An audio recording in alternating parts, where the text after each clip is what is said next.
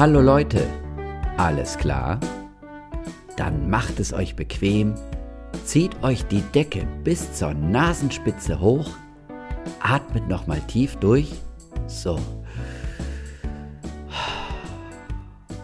Denn heute erzähle ich euch die Geschichte vom Traum des kleinen Hirten. Ein Hirte, das ist jemand, der auf Tiere aufpasst. So gibt es zum Beispiel Ziegenhirten. Die treiben ihre Ziegen morgens aus dem Stall auf die Wiese, wo die Tiere dann den ganzen Tag lang frisches Gras fressen können. Der Hirte bleibt bei den Tieren und passt auf sie auf. Manchmal haben die Hirten auch Hunde dabei, die ihnen bei der Arbeit helfen und auch auf die Tiere aufpassen. Unsere Geschichte handelt von einem noch ganz jungen Hirten und sie geht so. Es war einmal ein sehr armer Bauer.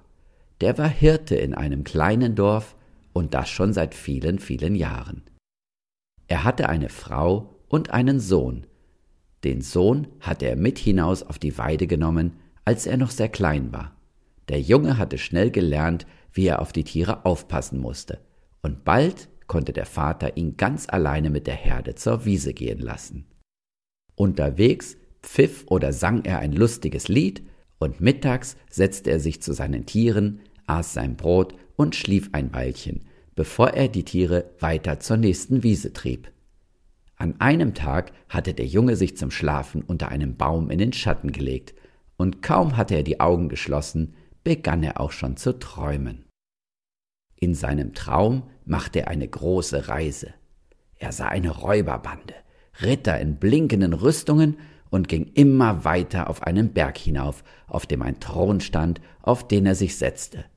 Neben ihm stand ein zweiter Thron, und auf diesem tauchte plötzlich eine hübsche junge Prinzessin auf.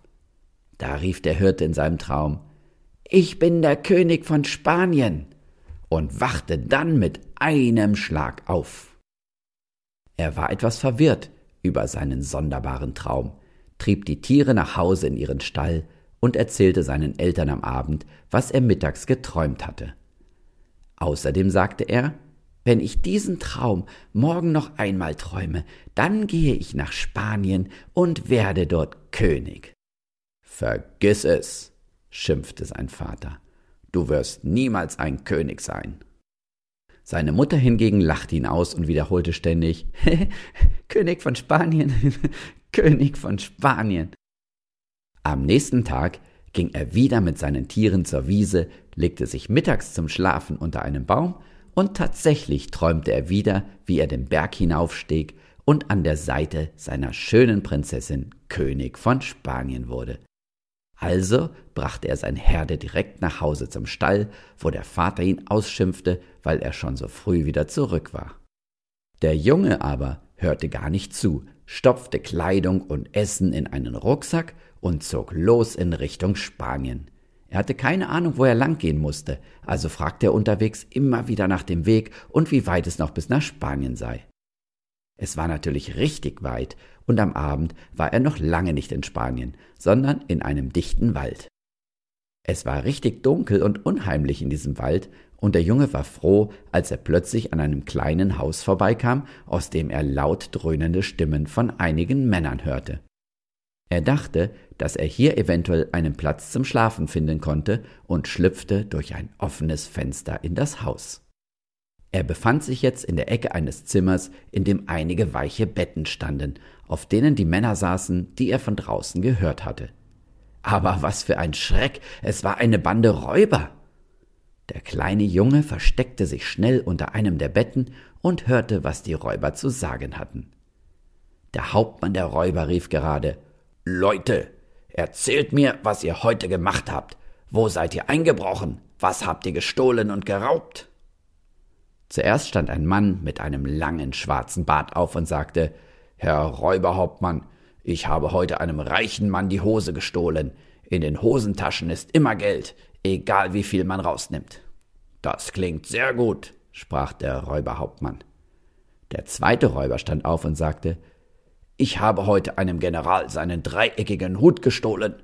Wenn man ihn umdreht, knallen unaufhörlich Pistolenschüsse aus allen drei Ecken. Das lässt sich hören, sprach der Hauptmann wieder. Und ein dritter stand auf und sprach Ich habe einem Ritter sein Schwert geraubt. Wenn man dasselbe mit der Spitze in die Erde stößt, entstehen augenblicklich eintausend Soldaten. Nicht schlecht, lobte ihn der Hauptmann.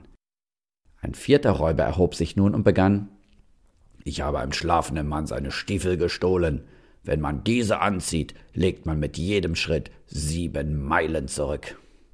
Beeindruckend, rief der Hauptmann zufrieden. Hängt eure Beute an die Wand, dann essen und trinken wir und gehen schlafen. Es war ein anstrengender Tag. Als alles still und ruhig war und die Männer allesamt schliefen, kam der kleine Hirtenjunge aus seinem Versteck hervor, zog die Geldhosen an, setzte den dreieckigen Pistolenhut auf, zog die Siebenmeilenstiefel an und nahm dann auch noch das Schwert in die Hand. So ausgestattet schlich er sich leise aus dem Haus. Draußen zeigten die Stiefel zur Freude des Kleinen schon ihre Wunderkraft, und er legte mit jedem Schritt die Strecke von sieben Meilen zurück. Es dauerte nicht lange, so schritt das Bürschchen zur Hauptstadt Spaniens hinein. Sie hieß Madrid. Hier fragte er den ersten Besten, der ihm begegnete, nach dem prächtigsten Hotel, aber er erhielt zur Antwort Jovencito, geh du hin, wo deinesgleichen einkehrt, nicht dahin, wo reiche Herren speisen. Da griff der Junge in seine Hosentasche und holte ein großes Geldstück heraus, und sofort zeigte man ihm den besten Gasthof von ganz Madrid. Dort angelangt, mietete der Jüngling sogleich die schönsten Zimmer und fragte freundlich seinen Wirt Was gibt es Neues in der Stadt? Der Wirt zog ein langes Gesicht und antwortete Robencito, ihr seid hierzulande wohl fremd. Wie es scheint, habt ihr noch nicht gehört, dass unser König sich rüstet mit einem Heer von zwanzigtausend Soldaten. Seht, wir haben Feinde. Oh, es ist eine schlimme Zeit. Da muss ich hin, rief der kleine Hirtenjunge, und sein Gesicht glänzte vor Freude. Als der Wirt sich entfernt hatte, griff der Junge in seine Hosentaschen, holte eine große Menge Geld hervor und kaufte sich kostbare Kleidung und gute Waffen, zog alles an und ging dann zum Schloss, in dem der König von Spanien wohnte. Als er von zwei Dienern durch einen großen, herrlichen Saal geführt wurde, begegnete ihnen eine wunderschöne junge Dame, die sich anmutig vor dem Hirtensohn verneigte. Die Diener flüsterten Das ist die Prinzessa, die Tochter des Königs. Der Junge war von der Schönheit der Königstochter entzückt, und als er vor dem König stand, sagte er Königliche Majestät, ich biete hiermit untertänigst meine Dienste als Krieger an. Meine Soldaten werden alles erobern, was mein König zu erobern befiehlt. Zur Belohnung bitte ich euch darum, eure Tochter, die schöne Prinzessin, heiraten zu dürfen, wenn ich mein Versprechen halte. Der König war erstaunt wegen der kühnen Rede des Jünglings und sprach Vale, Jovencito, kehrst du als Sieger nach Hause zurück so werde ich dich als König einsetzen und dir meine Tochter, die Prinzessa, zur Frau geben. Jetzt ging der Hirtenjunge ganz allein hinaus auf das freie Feld und begann sein Schwert ein paar Mal in die Erde zu stoßen, und in wenigen Minuten standen viele tausend kampfgerüstete Soldaten auf dem Feld. Sie zogen los und dem Feind entgegen. Aus dem dreieckigen Hut des Jungen donnerten unaufhörlich Schüsse und das Schwert desselben rief immer mehr Soldaten aus der Erde hervor, so dass in wenigen Stunden der Feind geschlagen und zerstreut war und die Siegesfahnen wehten. Siegreich und glorreich kehrte er dann zurück nach Madrid, wo ihn das größte Glück noch erwartete, die schöne Königstochter. Der König hielt sein Wort, gab ihm seine Tochter zur Frau und machte den Hirtenjungen zu seinem Nachfolger und Thronerben. Die Hochzeit wurde prunkvoll und glänzend gefeiert.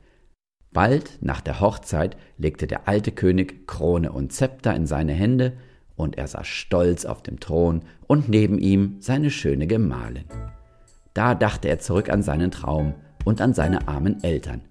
Also lief er noch einmal mit den sieben Meilenstiefeln nach Hause und holte seine Eltern, die vor Freude ganz außer sich waren.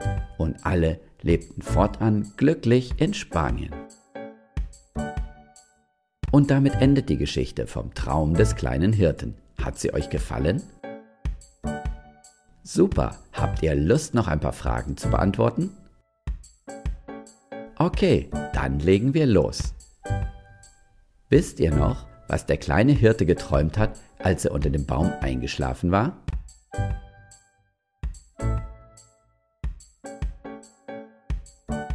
Na klar, er hatte geträumt, dass er eine große Reise machen würde, auf der er Räuber treffen würde und zum Schluss König von Spanien werden würde.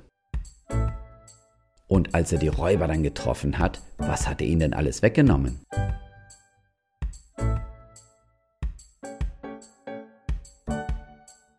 Richtig, eine Hose, in deren Taschen immer Geld war, einen dreieckigen Hut, der schießen konnte, ein Schwert, mit dem man tausend Soldaten herbeizaubern konnte und dann noch ein paar Stiefel, die bei jedem Schritt sieben Meilen zurückgelegt haben. Und erfüllt sich der Traum des kleinen Hirten?